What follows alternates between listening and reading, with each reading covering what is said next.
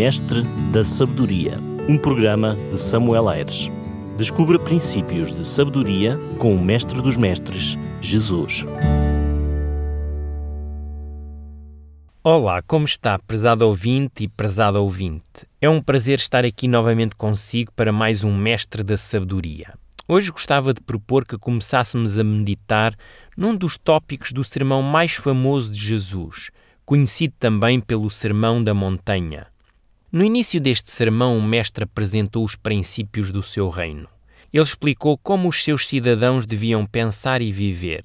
Jesus começou por realçar nas bem-aventuranças o caráter ideal dos cidadãos do seu reino. Por isso, nas próximas semanas, iremos abordar uma a uma cada bem-aventurança e perceber como as posso desenvolver na minha vida.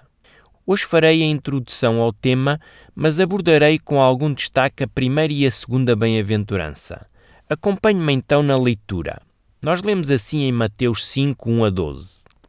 Vendo Jesus as multidões, subiu ao monte e, como se assentasse, aproximaram-se os seus discípulos.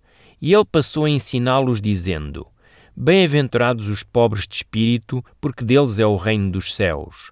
Bem-aventurados os que choram, porque serão consolados. Bem-aventurados os mansos, porque herdarão a terra. Bem-aventurados os que têm fome e sede de justiça, porque serão fartos. Bem-aventurados os misericordiosos, porque alcançarão misericórdia. Bem-aventurados os limpos de coração, porque verão a Deus. Bem-aventurados os pacificadores, porque serão chamados filhos de Deus. Bem-aventurados os perseguidos por causa da justiça, porque deles é o reino dos céus. Bem-aventurados sois quando por minha causa vos injuriarem e vos perseguirem, e mentindo disserem todo o mal contra vós regozijai-vos e exultai, porque é grande o vosso galardão nos céus, pois assim perseguiram os profetas que viveram antes de vós. Nestes oito princípios que acabei de ler, o Mestre Jesus apresenta o perfil do verdadeiro cidadão do seu reino. Todo o ser humano, para fazer parte do reino de Deus, tem de passar pelo processo de conversão que na língua grega se chama metanoia. Sem a metanoia não existe possibilidade de fazermos parte do reino de Deus. Uma pergunta que tanto eu como o meu prezado e prezado ouvinte devemos fazer é se esse processo de metanoia já aconteceu na nossa vida. Algumas pessoas pensam que o facto de terem aceito Jesus como seu Salvador é suficiente, ou então porque já passaram pela cerimónia do batismo ou ainda por terem o seu nome nos registros de alguma igreja. Mas será que é isso que define a verdadeira conversão ou a metanoia, como indica no grego? Como é que eu sei que passei por essa conversão? Metanoia excede ou está acima da religião, da liturgia ou das obras que qualquer um de nós possa fazer. As bem-aventuranças proclamadas por Jesus no início do Sermão da Montanha podem ser a resposta que precisamos para entender se já aconteceu esse processo de metanoia na nossa vida. São oito características que devem ser vividas por cada candidato ao reino de Deus. Talvez possa reconhecer que tem três das oito bem-aventuranças e achar que já é um grande feito. Ou então achar que tem pelo menos cinco e que por causa disso está no positivo, está acima da média. Mas a realidade é que não é suficiente só ter uma ou duas, nem mesmo ter sete das oito que Jesus apresentou. É necessário que o aspirante ao reino as possua todas. E esse é o verdadeiro teste da metanoia, ou seja, da nossa conversão. Hoje o mundo tem falta de crentes bem-aventurado. Isto porque o crente, em vez de viver os princípios do reino, vive de acordo com os padrões e as normas deste mundo. Fala como as pessoas do mundo falam, deseja o que as pessoas do mundo desejam, pensa como as pessoas do mundo pensam. Nós, pelo contrário, somos convidados a sermos ETs mas infelizmente continuamos a gostar muito da vida aqui nesta terra. A Bíblia mostra-nos que a nossa pátria não é aqui, que somos estrangeiros e peregrinos neste mundo e que aguardamos novos céus e nova terra. Mas infelizmente muitos crentes continuam a fazer desta terra a sua pátria e deste mundo a sua casa. Um dia Jesus disse a Nicodemos, e nós lemos isso em João 3:3: Em verdade, em verdade te digo que se alguém não nascer de novo, não pode ver o reino de Deus. Para sermos cidadãos do reino dos céus, temos de nascer outra vez. Nascer de novo foi a palavra escolhida para a tradução, mas o que Jesus disse a Nicodemos foi algo muito mais significativo. O mestre disse-lhe: "Aquele que não nascer do alto não pode ver o reino de Deus." Como é que eu sei que nasci do alto e que sou cidadão de um outro mundo? Bem, para sabermos, vamos então tentar percorrer as oito bem-aventuranças. Hoje vou falar das duas primeiras porque estão correlacionadas.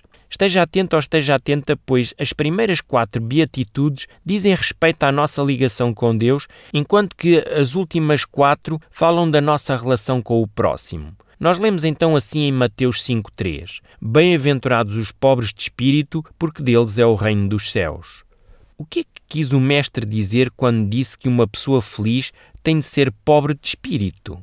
Esta expressão pobre de espírito é usada para descrever alguém ignorante, alguém que é olhado com desprezo. Mas era isso que Jesus tinha em mente quando falou? Será que para o Mestre o cidadão do reino é alguém assim tão desprezível? É curioso que aquilo que o mundo despreza normalmente é aquilo que o céu valoriza. Mas que pobre de espírito é este que Jesus está aqui a referir?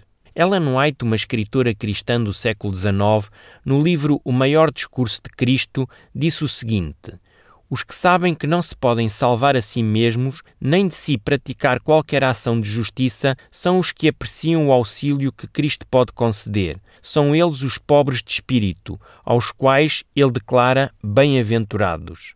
Esta noção da nossa limitação espiritual significa uma certa honestidade e humildade em reconhecer que precisamos de Jesus. O pobre de espírito sabe que ele não é melhor do que o outro e que nada do que tenha lhe trará vantagens em relação aos outros. Lembra-se da história do fariseu e do publicano que nos é apresentada em Lucas 18? No versículo 11, o fariseu dizia assim: Ó oh Deus, graças te dou porque não sou como os demais homens, roubadores, injustos e adúlteros, nem ainda como este publicano.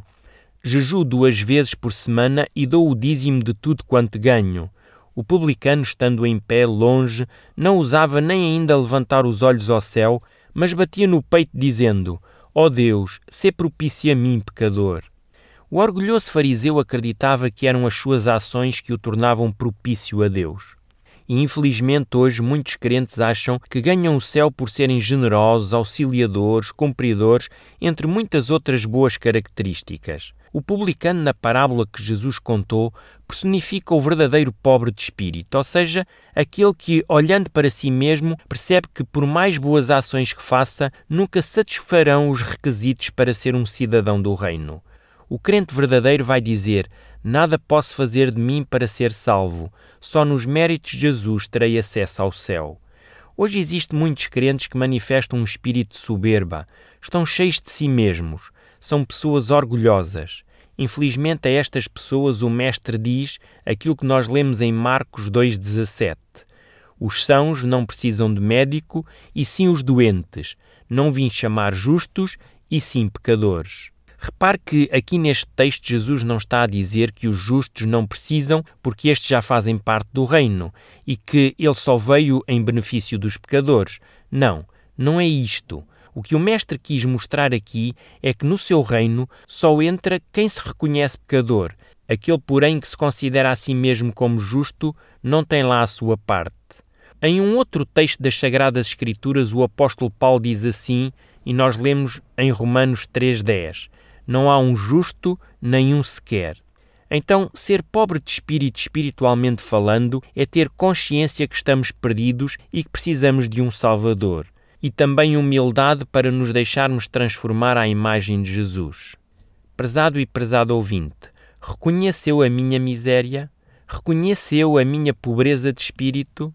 Se nunca pensou nisto, era importante começar a pensar.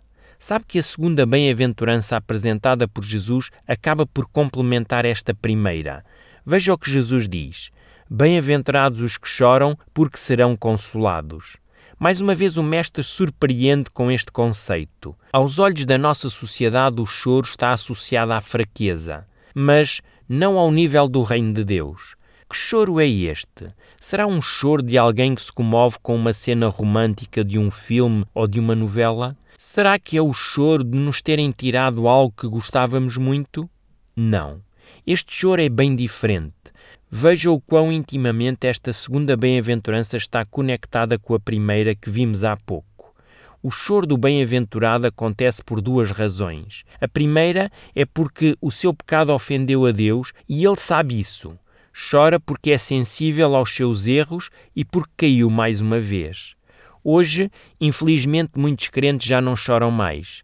Eles não erram, só os outros é que erram. Pedir perdão ou desculpas. Quando foi a última vez? Sabe uma coisa? Muitos hoje querem imitar Jesus. Não pedem desculpa. Jesus nunca teve de pedir desculpa a ninguém, mas ele nunca pediu desculpa porque nunca errou. Infelizmente não é o nosso caso. Os pecados não devem ser pessoalmente aceitos com ligeireza. Eles são uma ofensa grosseira diante daquele que é puro e santo de essência. Não podemos esquecer que o pecado pôs em causa o bem-estar do universo. Como consequência, afastou as criaturas do seu Criador e provocou um conflito universal entre as forças do bem e as forças do mal, tendo como ponto culminante a encarnação e morte de Jesus, a fim de resgatar a raça humana da perdição eterna. A morte de Jesus na cruz e a sua vitória sobre o pecado capacita-nos a sermos também vitoriosos sobre o pecado, tão de perto nos assedia. Já em relação à segunda razão que leva o bem-aventurado a chorar, passa por se aperceber da miséria e do pecado que o rodeia. Apesar do pecado nos tornar insensíveis, esta segunda bem-aventurança que caracteriza o cidadão do reino leva-o a olhar o sofrimento e a injustiça que se passa à sua volta e a compadecer-se daqueles que tais coisas vivem. Veja este texto surpreendente no livro de Ezequiel, onde o profeta, depois de descrever as abominações que se praticavam no meio de Israel, vai descrever o sentimento daqueles que, mesmo estando no meio do povo rebelde, se mantinham em fidelidade a Deus. Ezequiel vai ouvir um diálogo e neste diálogo é dito o seguinte, nós lemos assim em Ezequiel 9.4 Passa pelo meio da cidade, pelo meio de Jerusalém e marca com um sinal na testa os homens que suspiram e gemem por causa de todas as abominações que se cometem no meio dela. Repare que a cena que Ezequiel nos está a descrever é uma cena de julgamento e que aqueles que eram selados ou marcados eram precisamente aqueles que choravam pelos pecados que se cometiam em Israel. Suspiravam e gemiam ao contemplar a maldade e os efeitos dela à sua volta. Será que não é isto que estamos a viver hoje? O que é que nós vemos à nossa volta? Mesmo aqueles que se dizem ateus reconhecem que o mundo vive num impasse. Ouve-se sobre guerras e rumores de guerras, fala-se da ameaça nuclear, das pandemias, das alterações climáticas, dos desastres naturais. Podemos dizer que os seres humanos estão preocupados com o que poderá sobrevir às populações do mundo. Citando novamente Ellen White, agora no livro Testemunhos para a Igreja, volume 2, na página 65, quando ela comenta sobre aqueles que suspiram e gemem pelo mal que prolifera no mundo, nós lemos assim: Estes humildes e devotados seguidores de Cristo se distinguirão do resto do mundo pela angústia da sua alma, o qual se exprime em lamentos e pranto, reprovações e advertências, ao passo que os outros procuram lançar uma capa sobre o mal existente e desculpam a grande impiedade reinante em toda a parte, os que têm zelo pela honra de Deus e amor pelas almas não se calarão a fim de gracejar o favor de ninguém. Sua alma justa aflige dia a dia pelas obras e costumes profanos dos ímpios. São impotentes para deter a impiedosa torrente de iniquidade e assim se enchem de dor e de sobressalto lamentam diante de Deus o verem a religião desprezada nos próprios lares daqueles que receberam grande luz. Lamentam-se e afligem a sua alma porque se encontram na igreja o orgulho, a avareza, o egoísmo e engano quase de toda a espécie. O Espírito de Deus que impulsiona a aceitar a reprovação é espezinhado, ao passo que os servos de Satanás triunfam. Deus é desonrado e a verdade tornada em nenhum efeito. Como acabei de ler, o choro do bem-aventurado é sobretudo porque já não aguenta viver mais neste mundo e anseia por novos céus e nova terra, uma pátria bem diferente desta que aqui vivemos. Estas são as duas primeiras características do bem-aventurado, daquele que procura a cidadania do céu. Não esqueça que são oito características e que hoje só começamos por ver as duas primeiras. Apesar de parecer uma obra impossível possuir todas as oito características, a verdade é que este trabalho não é só nosso. Nós temos a ajuda de Jesus. Ele disse certa vez que sem ele nada poderíamos fazer. O importante é procurarmos viver o que o Mestre nos vem ensinar e, naturalmente, a tal metanoia, a tal conversão que falei no início, ocorrerá na nossa experiência. Hoje irei ficar por aqui, mas gostava só de relembrar algo que é muito importante e caracteriza todas as oito bem-aventuranças. Todas elas, aos olhos do mundo, não são valorizadas, mas aos olhos de Deus definem o caráter dos súbditos do seu reino. Que Deus esteja consigo e com os seus queridos. Uma semana abençoada deste seu amigo pastor, Samuel Aires. Mestre da Sabedoria, um programa de Samuel Aires. Descubra princípios de sabedoria com o Mestre dos Mestres, Jesus.